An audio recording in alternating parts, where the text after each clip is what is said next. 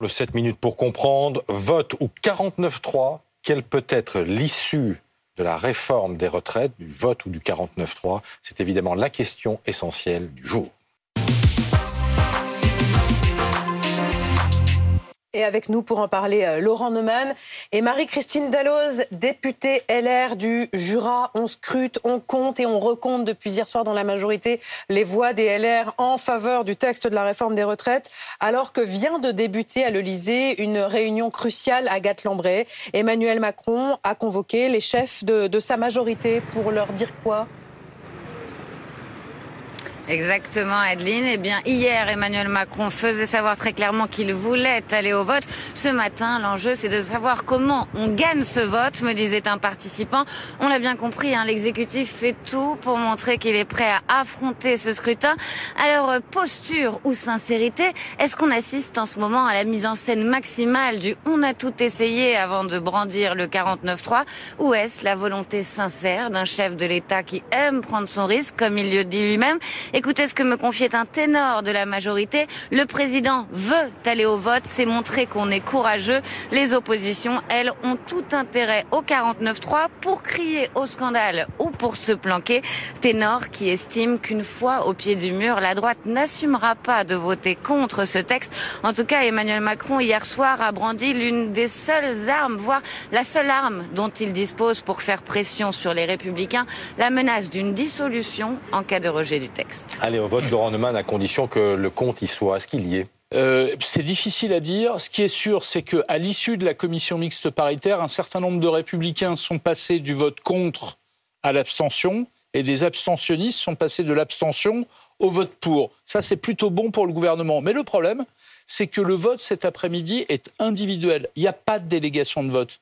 Euh, donc chacun doit être présent dans l'hémicycle pour voter. Et le vrai problème de l'exécutif, c'est la confiance. Est-ce qu'on peut faire confiance à des gens qui vous ont promis de voter pour ou promis de s'abstenir? C'est parce qu'il y a ce doute-là qu'il y a ce suspense et que personne n'est capable de dire si on va aller au vote. Ce qui est sûr, c'est que l'exécutif fait tout, fait tout pour aller au vote cet après-midi. Et vous, Marie-Christine Dalloz, cet après-midi, vous faites quoi?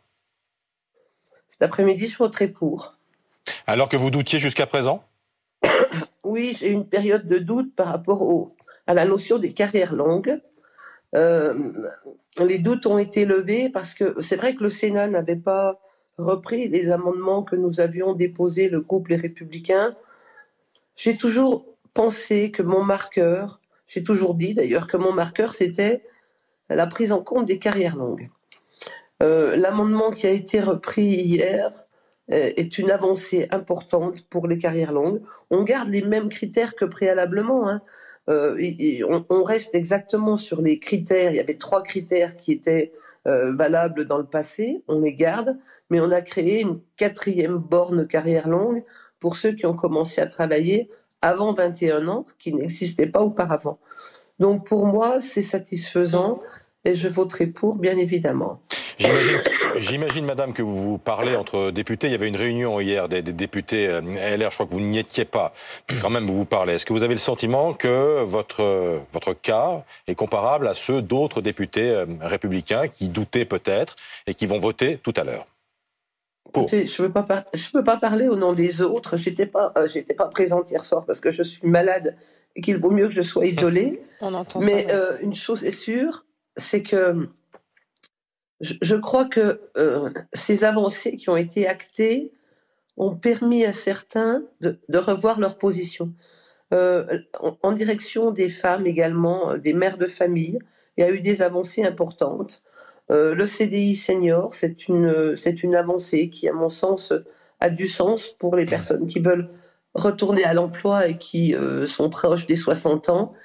Il y, a quand même des mesures qui ont largement adouci quand j'entends qu'il y a une violence terrible dans cette réforme, il y a eu des mesures d'assouplissement, des mesures qui prennent en compte, on parlait beaucoup des, des TUC, une catégorie de personnel, euh, ils ont été aussi pris en compte. Donc, je crois qu'à un moment donné, euh, il faut avoir le courage d'aller au bout de cette réforme, de sortir de la réforme. Là, je pense qu'on en sort plutôt par le haut.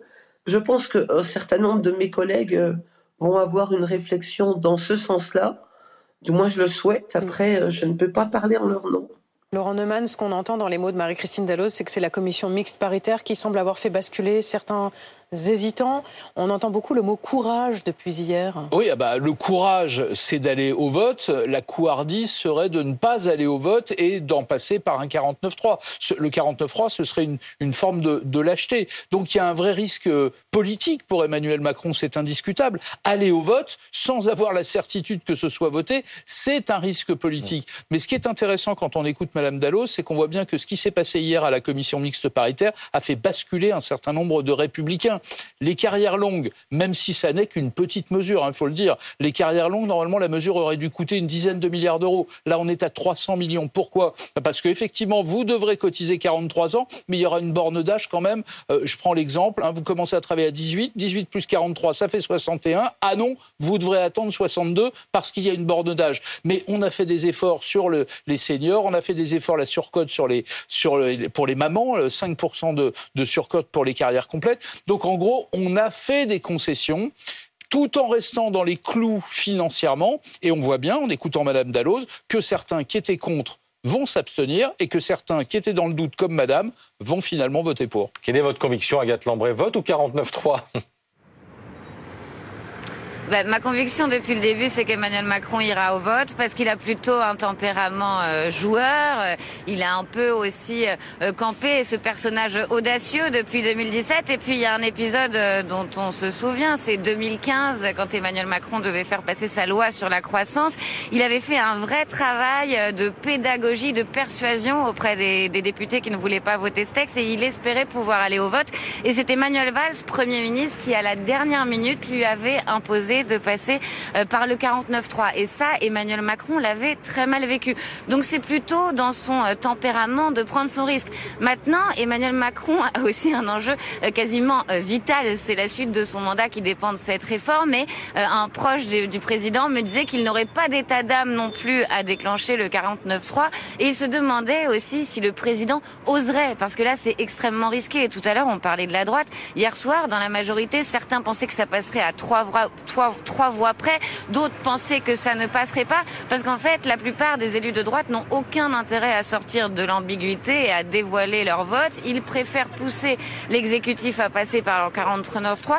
Donc euh, c'est quand même un calcul euh, extrêmement difficile. Et si jamais ce texte est rejeté, un député de la majorité me disait aussi que ça ouvrirait une crise politique majeure. Donc Emmanuel Macron doit bien euh, peser et sous-peser tous les paramètres avant de prendre sa décision. Oui, la crise politique majeure, c'est la démission d'Elisabeth Oui, ou la dissolution, euh, mais c'est une menace. Un ministre me disait hier soir, euh, dissolution, piège à... Voilà, euh, pas la peine d'aller au bout. Merci d'avoir été avec nous. Merci à tous les trois.